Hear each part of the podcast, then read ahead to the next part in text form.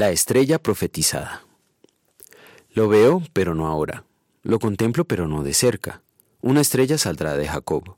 Un rey surgirá en Israel. Números 24-17.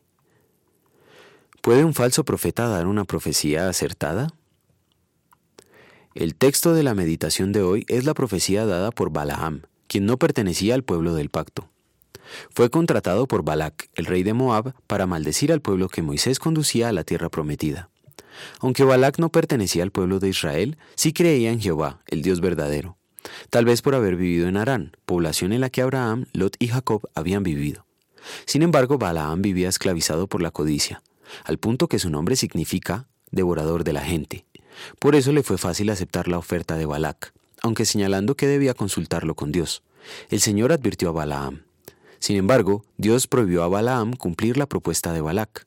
Pero ante la oferta tentadora de Balac se dio a la codicia. Cuando este falso profeta abrió su boca para maldecir a Israel, de sus labios salió una profecía de bendición para ellos. En esa profecía se anuncia que el Mesías, que se levantará de Israel, será como una estrella y tendrá un cetro. Balaam tuvo la oportunidad de ser un buen maestro, pero prefirió satisfacer su codicia antes de que servir al Señor. Murió bajo juicio de Dios y su nombre llegó a ser símbolo del falso profeta codicioso. Sí, los falsos profetas pueden acertar a veces, pero eso no los convierte en verdaderos siervos de Dios. ¿Somos mejores que Balaam? Conocer la doctrina correcta no nos hace verdaderos creyentes. No olvidemos que también los demonios lo creen y tiemblan. Santiago 2.19. Solo la fe salvadora, es decir, la que confía en solo Cristo, es la que hace la diferencia. Cristo obedeció perfectamente y murió vicariamente por nosotros para que esa fe nos fuera dada. En gratitud vamos a querer estar afirmados en la verdadera fe, haciendo buen uso de la palabra de Dios y los sacramentos, y no confiándonos en nuestro propio poder o capacidad. Oremos.